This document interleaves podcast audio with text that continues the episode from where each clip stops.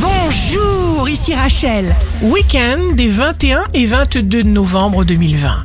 Bonne santé pour la Vierge et les poissons. Respectez vos envies. Vous devez n'écouter que vous-même. Les signes amoureux du week-end seront le lion et la balance. Plus vos actions seront inattendues, mieux elles seront perçues et appréciées.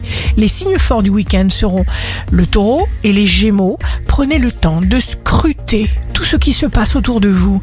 L'insignifiant signifie le plus. Déchiffrez ce que vous sentez. Ici Rachel, rendez-vous demain dès 6h dans Scoop Matin sur Radio Scoop pour notre horoscope.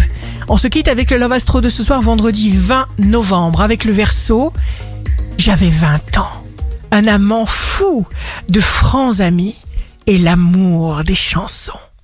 La tendance astro de Rachel sur radioscope.com et application mobile Radioscope.